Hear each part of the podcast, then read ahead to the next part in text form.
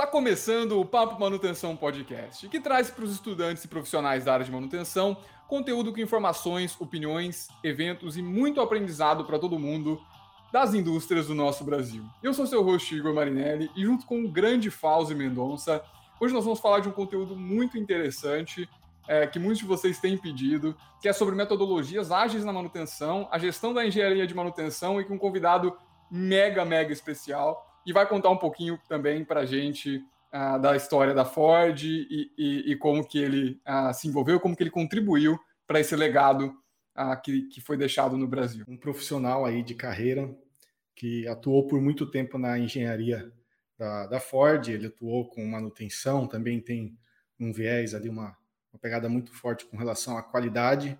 É um cara que tem uma experiência bem notável assim na, no segmento em que a gente atua e que com certeza vai contribuir aí grandemente para que o público da, da revista Manutenção entenda quais são as práticas é, de manutenção, quais são as metodologias ágeis que se utiliza dentro de uma montadora de veículos, né? Afinal, as montadoras elas é, geralmente elas ditam aí o, o benchmark de manutenção para o mercado, né?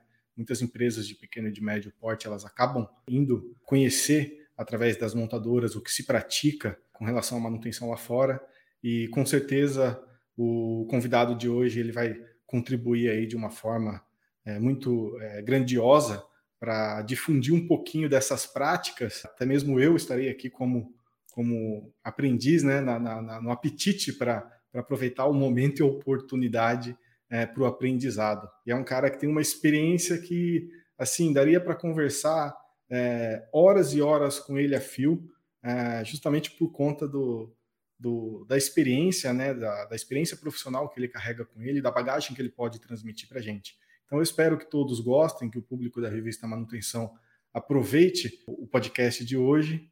E aí é contigo, Igor. Pode é, chamar o, o convidado de hoje. Então, bora que eu estou ansioso e vamos conhecer o nosso convidado de hoje. Miguel Melo. Bem-vindo ao Papo Manutenção. Obrigado, Fauzi. Obrigado, Igor. Prazer estar aqui com vocês né, na revista Manutenção, junto a todo esse público aí especializado, mega conectado com vocês aí. E vamos fazer um pouco aí de colaboratividade aqui, vamos compartilhar experiências aí e fazer todo mundo aí crescer junto com a gente. O Miguel é, foi líder uh, de manutenção por, por muitos anos na Ford, conduziu toda essa história, uh, claro, com a colaboração de, de um montão de gente, né? Acho que uh, justamente atuou muito na parte de gestão, a definição de cultura da manutenção e, e coisa que geralmente outras indústrias ali acabam nem tendo é, a pessoa específica para fazer esse tipo de contribuição. Né? Acaba mais executando, executando, esquecendo um pouco da parte de gerir. E aí eu queria até começar já entendendo como foi esse, esse começo de carreira e, e, esse processo de se tornar um gestor aqui. Não acontece da noite para o dia, né? Bom, Igor, a gente, a gente começou em, eu comecei em, em 26 anos atrás, praticamente, né? Uh, comecei no chão de fábrica como engenheiro de manutenção. Então, no início, a gente começou, a, a gente estava junto com o time global construindo, né, manutenção preventiva, ainda em papel, né? Uh, a gente não tinha 100% do sistema. E, e, a gente começou a definir manutenção preventiva, preditiva, a parte de monitoramento de condição, né? Uh, e aí, eu, junto com a manutenção, eu comecei a assumir a parte de como introduzir o sistema de segurança, o sistema de meio ambiente, e, e aí me deram um desafio de, de, tocar aí, praticamente quebrar o gargalo de, de uma linha de, de body shop, carroceria, né? Era o gargalo da planta na época, eu assustei na época, mas vamos embora, vamos, vamos, vamos assumir o desafio, né? E naquela época a gente tinha que definir prioridades na manutenção, junto com todo o time, né? Então já era uma forma, assim, a gente saber de a gente trabalhar de forma de uma metodologia colaborativa, né, com todo o time, envolver todo o time, produção, manutenção. E e aí a partir disso, fui convidado aí a coordenar a parte de TPM, implementação da metodologia de TPM junto com o Lean Manufacturing da planta, uh, e especificamente na área do body shop. Com isso a gente desenvolveu, conseguiu integrar toda essa metodologia, padronizar o, a forma de trabalhar com as manutenções de toda a planta, né, todas as áreas, pintura, manutenção uh, de, de, utilidades, inclusive. E a partir desse desafio, uh, fui chamado para uh, trabalhar junto com o time da qualidade durante um ano. Né? nesse um ano da qualidade, foi um desafio enorme, porque a gente teve que trabalhar com os clientes externos e clientes internos. Né? Então, você tinha que ouvir o problema de campo, as oportunidades que nós tínhamos com clientes externos e retroalimentar os nossos os nossos trabalhos internos, projetos de qualidade, como uh, Black Belt, como Six Sigma, né? Uh, após isso, após esse um ano, eu, com base na experiência de quase 16 anos de manutenção, uh, no chão de fábrica, eu fui convidado a liderar, né, como especialista regionalmente na América do Sul, o, o, sistema operativo de manutenção. Então, eu era um coach né, de manutenção e eu era responsável para garantir que todo o sistema operativo de manutenção trabalhasse alinhado com a visão global da, da Ford Motor Company, né? e na medida do possível a gente fazer o máximo possível alinhado com a metodologia global, né?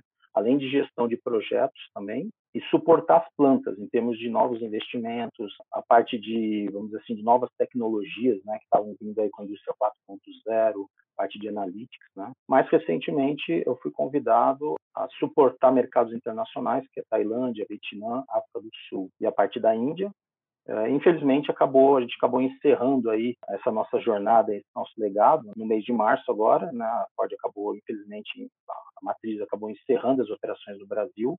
E como eu era vinculado ao Brasil infelizmente eu acabei uh, me desligando né? vamos falar desse ponto Miguel. Como que foi essa relação do fechamento? Eu acho que pegou todo mundo de surpresa né eu lembro de ver as notícias e, e, realmente foi uma perda muito grande para o Brasil, mas eu quero entender mais ali no chão de fábrica, com os times, é, como que foi decidido isso? Na verdade, essa, a decisão em si, como liderança, junto à diretoria, né, todo, todo time de gestão, a gente sabia que a gente não estava numa situação delicada, existia um plano, sim, para reverter a situação. Quando se iniciou a pandemia, isso acabou se agravando bastante por conta de queda de volume e outros problemas aí associados, né? É, na verdade, não só afetou a Ford, mas grande parte do mercado. E, e nesse momento, a gente simplesmente recebeu a notícia que a gente já tinha trabalhado todo o plano estratégico aí do, do início de 2021, uh, inclu, incluindo os mercados internacionais, que a gente iniciou o suporte já visando, como você mesmo comentou, a metodologias ágeis, né, agilizar a manutenção com essas novas tecnologias. E, infelizmente, foi tomada a decisão, não, teve o que a gente opinar muito, né? Então, a, a ideia é o que, que é? A gente fazer um plano de, de transição, porque, embora as, as manufaturas né, da Brasil elas foram encerradas, né, as plantas, a, a planta de Pacheco continuou. Então, dentro do time que, que eu liderava, né, como especialista da região, nós tínhamos um, um gestor muito forte, muito próximo de mim, e ele ficou responsável por continuar esse legado que até então a gente vinha tocando como região em mercados internacionais, incluindo ele, uh, digamos assim, conectando com o time de, de mercados internacionais também para dar continuidade. Um pouco dessa visão uh, tem a ver com tudo isso que a gente ouve dizer no mercado de eletrificação, né, veículos elétricos. Então, uh, ainda era uma geração de veículos a, a gasolina, né? E a gente vê todas as montadoras praticamente falando que não vai existir uma nova geração de motores a combustão, daqui para frente é tudo elétrico. Então, a gente parte do princípio que essa decisão teve um, um grande, grande efeito da pandemia, né, para a gente não ter ainda uma nova geração, uma última geração de motores a combustão, mas vai em linha do que as outras montadoras também estão fazendo, né? Então já está se partindo para uma manufatura talvez mais enxuta e elétrica, né? Então, daqui para frente, a gente tem que aguardar para ver como é que a Ford vai agir. Ô Miguel, pensei em te perguntar aqui se o Brasil está preparado para os veículos elétricos, mas eu acho que é melhor deixar para um próximo podcast. Ah, essa, da, essa daí envolve PD também, aí é mais delicado. Miguel, o que, que você aprendeu como gestor durante esse tempo todo que você, você possa... Qual é o segredo assim, que você pode compartilhar para quem está é, querendo gerir as áreas? Assim? Conta um pouco mais disso. Eu vou falar um pouco, uh, assim, eu vou, eu vou, falar de três pilares fundamentais que eu, que eu, acredito, né, ao longo de todos esses 26 anos e nesses últimos oito, nove anos aí na, na liderança regional e de mercados internacionais. E eu vou falar, eu vou rapidamente citar os três, depois eu vou fazer um exercício com todo mundo, né, de falar um pouco de trás para frente, né. Eu vou chegar nesses pilares que são as entradas, mas eu vou falar do final para o começo, né. Então, basicamente, os três pilares na minha visão que são essenciais para o gestor de manutenção são pessoas capacitadas, são a gestão de engenharia né, e de processos e a parte de peças, materiais, componentes relacionados a equipamentos e processos. Então, esses são os três pilares. Né? E quando a gente fala desses três pilares, eu costumo dizer que isso daí é a entrada do processo. Né? Por que, que eu falo isso? Porque a gente está acostumado na manutenção, e eu vou usar e vou brincar um pouco com, com todo mundo, né? É, acho que muitos vão, vão se solidarizar. A gente fala que a manutenção ela só é lembrada quando quebra, né? E quando não quebra, ela é esquecida. Ela não tem os louros, né? Ela, ela tem que trabalhar e tem que trabalhar. Se vai quebrar, se não vai quebrar, é uma consequência, né? E, e, quando a gente fala nessa questão de ser só lembrado, manutenção só lembrada quando quebra, a gente se remete um pouco à nossa saída, né, do, do, nosso fluxo de manutenção do dia a dia. A gente só é lembrado na saída. O que, que é nossa saída? São os famosos KPIs, né, os Key Process Indicators. Em algumas empresas aí chamam de, de OKR, né, OKR, que é o, os Objectives and Key Results. Então, assim, é, a gente pode citar vários aqui, né? O OE, tem o Availability, MTBR, MTBR. Aí vai de acordo com a necessidade de cada gestão, né? Mas você só é lembrado quando isso cai, né? Quando isso cai de um patamar de, de produtividade, você é lembrado com manutenção. Para você não deixar chegar nesse nível, né? ou seja, você tem que ter os KPIs, que é um norte para você, né? Então, você tem que se guiar pela tua disponibilidade de equipamento, pelo teu OE, pelo teu custo de manutenção ou de projetos. Antes disso, você tem que lembrar que você tem um processo aí no meio. Antes dessas entradas que eu citei como três pilares fundamentais, você tem um processo. Dentro desses processos, você tem ferramentas também. Então, você pode aplicar um zero defeito, um SMED, né, que é uma troca rápida para agilizar o processo de troca de componentes. Você pode usar um gerenciamento visual para rapidamente identificar um, um, uma falha de pressão, uma falha de, de, de, temperatura, por exemplo, né, e análise dessa falha. Então, tudo isso aí é o processo no meio. Né? E junto com, é, com isso, você pode aplicar metodologias como Lean, TPM, o RCM, 5S. Eu, eu não vou dar, vou dar, não vou fazer muito spoiler aqui, porque você vai convidar outras pessoas para falar sobre isso, né? Uh, agora, nesse meio que é o processo, quando a gente fala em curto e médio prazo, a gente olha uma manutenção preventiva e uma manutenção preditiva que trabalha com uso de uh, monitoramento de condições, temperatura, lubrificação, entre outros. A a longo prazo, se a gente for parar para pensar, a gente está tendendo, junto com a parte de analíticas e inteligência artificial, machine learning, a gente está tendendo para uma, um futuro prescritivo. Né?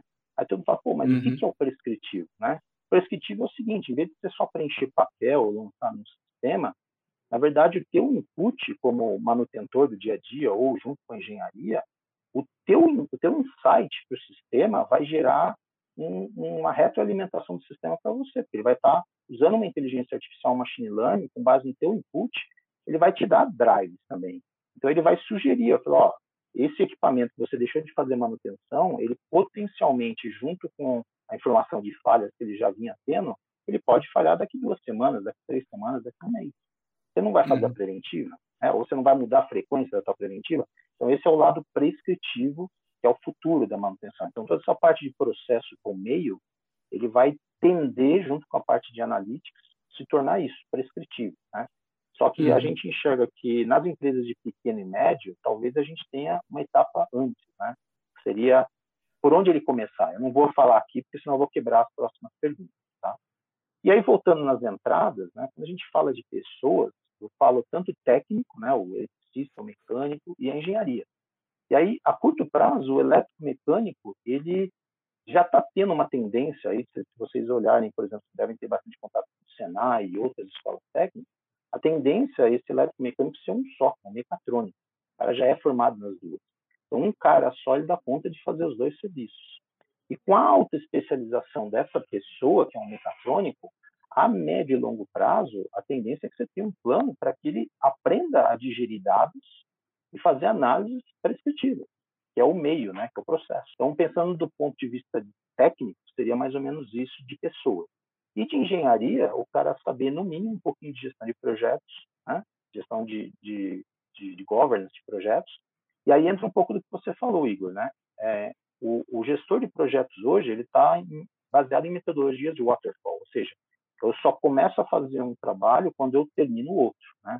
E hoje em dia, quando a gente estuda um pouquinho de metodologias ágeis, né, Scrum, entre outros, você tem que trabalhar de uma forma mais dinâmica, de uma forma mais ágil, e principalmente, uma coisa que eu vou comentar mais para frente, olhando a expectativa do cliente.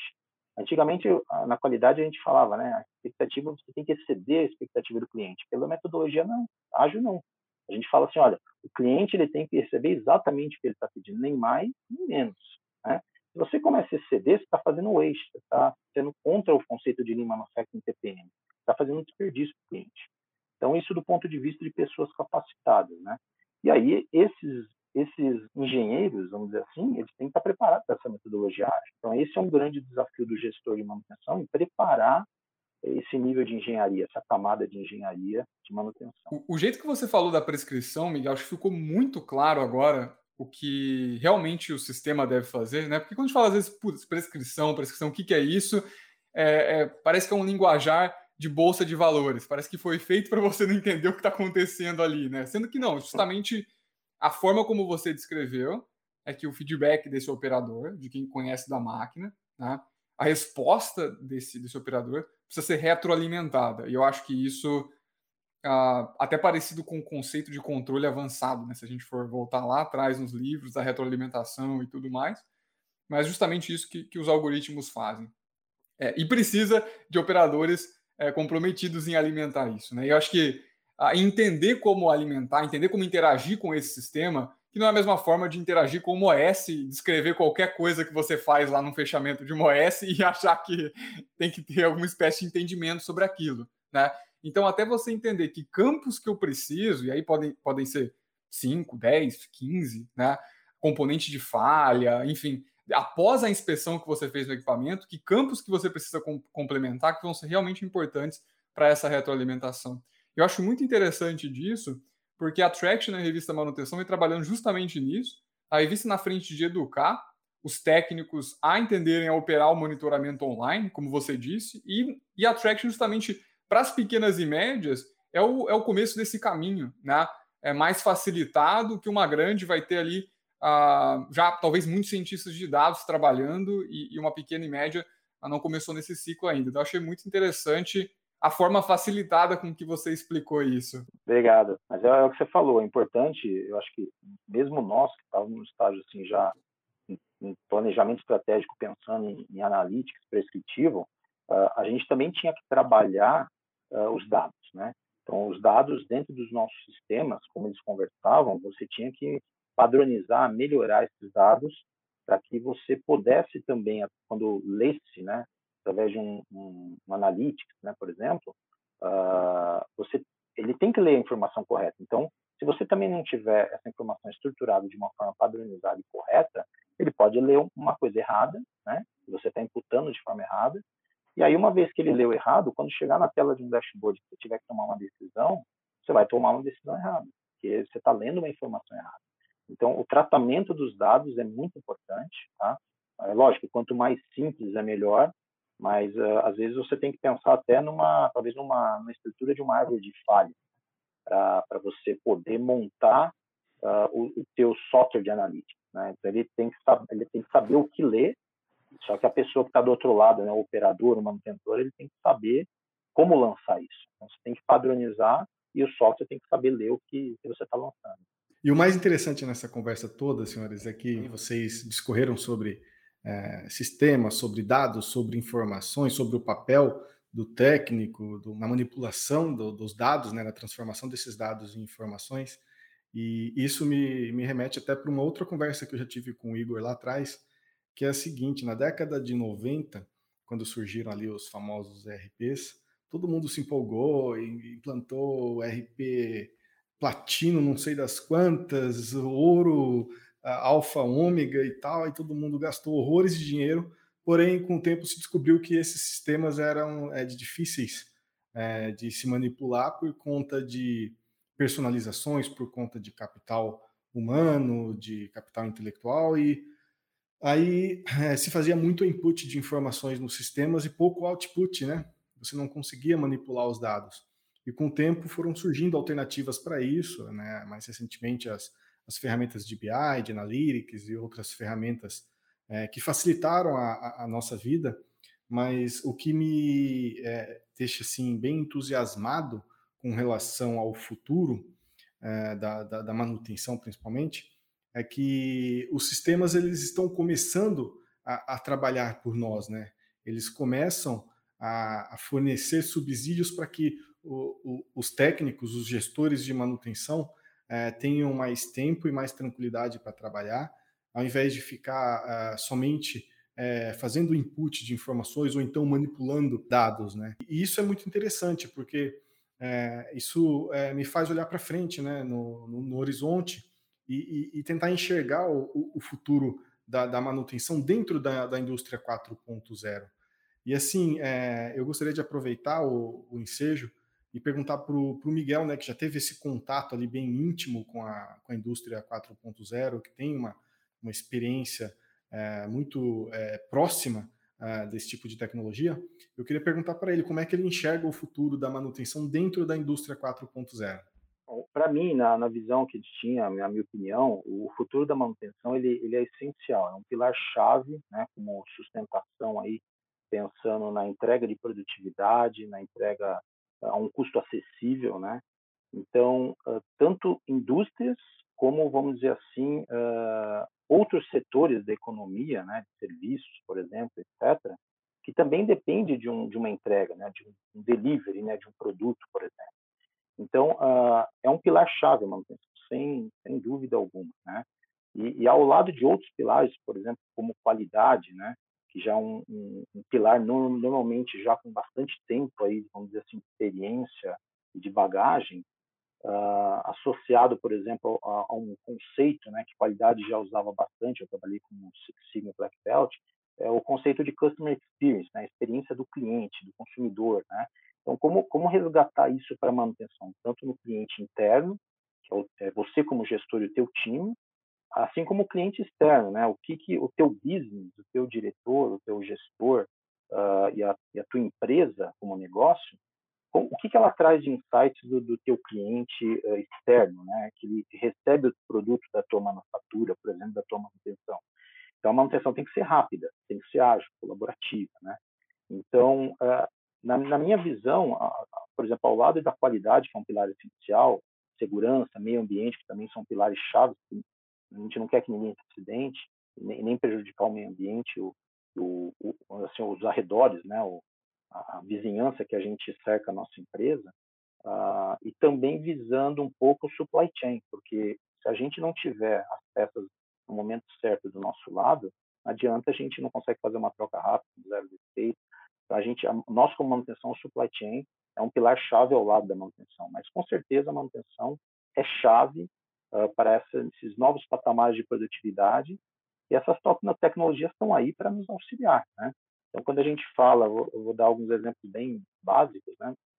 por exemplo, um drone ou um AGV, né, que são os carrinhos automáticos que correm o ciclo da linha, enquanto o manutentor ele está às vezes lá no chão de fábrica com um palm top, um celular já conectado a um sistema com analytics, com tudo, pedindo uma peça que ele está fazendo análise da falha, ele, ele não precisa perder tempo, uma, uma segunda pessoa da manutenção indo buscar peças, porque você automaticamente, pelo celular ou pelo tablet, você já acionou o AGV, o drone, para trazer a peça você do lado do teu ponto de uso, né? a um custo acessível. Então, uh, toda essa sistemática está tá para agilizar a manutenção. Né? Os óculos virtuais que a gente fala, né? Uh, você pode visualizar, por exemplo, junto com o fornecedor, o problema do equipamento à distância. Então, todas essas tecnologias estão aí para ajudar. Né? E, e, cabe à manutenção, o gestor de manutenção, ver, uh, fazer um pareto de, de, realmente qual é a principal dor que ele tem, que ele pode usar uma tecnologia, um modelo de gestão, né, um sistema operacional, como vocês falaram de RP, por exemplo, o, o que, que ele precisa usar primeiro, né, dentro de uma regra de 80-20, ou seja, três ou quatro problemas principais dele, ele vai ter 80% dos problemas dele, ele vai focar nisso seja através de um investimento, seja através de um overtime no time dele, para poder fazer uma melhoria de chão de fábrica. E aqueles 20% que não era prioridade, a hora que você se tornar os 80%, automaticamente aqueles 20%, vão, uma parte deles vai se tornar 80%. Então, eu acho que a manutenção é foco-chave, e aí eu volto àquela primeira pergunta que vocês fizeram para mim, né, dos pilares fundamentais do gestor, eu acho que na parte de capacitação e treinamento do pessoal é essencial.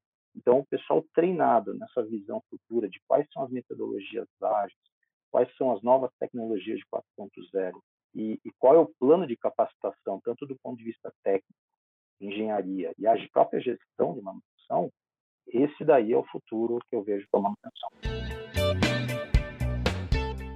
No, no, episódio anterior do Papo Manutenção Podcast, eu fui surpreendido pelo Igor que me pediu para fazer uma indicação e a minha sorte foi que na ocasião eu tinha uma carta na manga e eu acabei falando um pouquinho sobre o que eu enxerguei de manutenção dentro da, do filme Matrix.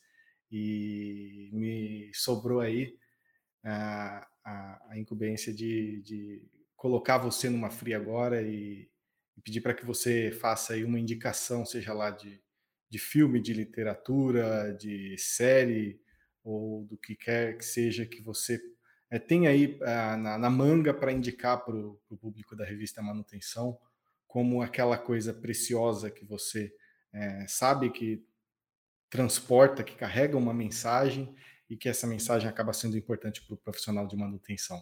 Eu acho que o, curso uh, The Complete Agile Scrum, né, que está na plataforma do, do Udemy, ele traz os fundamentos do curso, inclusive ele te prepara, através de algumas perguntas, para certificação como Agile Scrum. Né? E ele é, se você jogar lá no Udemy, você vai procurar por Vladimir Raikov e lá você vai ver esse treinamento. Tá? Depois, se precisar, eu posso até dar um print, mandar para vocês, né? para compartilhar. Em, por, em português ou em russo, Miguel? ele, não, ele tem, a, ele tem a legenda em inglês, tá? Eu não me lembro agora se tem a legenda em português, né? Mas é um, é um curso muito bom, uh, bem didático, tá bom? Uh, então, você assistindo é muito fácil, você pode baixar os vídeos, é, é muito interessante. Chegamos ao fim do segundo episódio. Dá para ouvir o Miguel falando e falando aqui e aprender como virar é, um especialista em dados, né, de técnico de manutenção a especialista em dados. Muito legal acompanhar essa trajetória. Espero que vocês tenham gostado. Vale lembrar que para acelerar a carreira em manutenção, a revista e a Traction estão com diversas iniciativas. É só acessar o nosso site. E, Fauzi, fica com a gente. Até o próximo episódio. E agradeço pela participação, pela paciência de todos e pela disponibilidade do Miguel em é, participar conosco desse episódio e trazer aí um pouco de conhecimento e informação para todos que nos acompanham. Um abraço.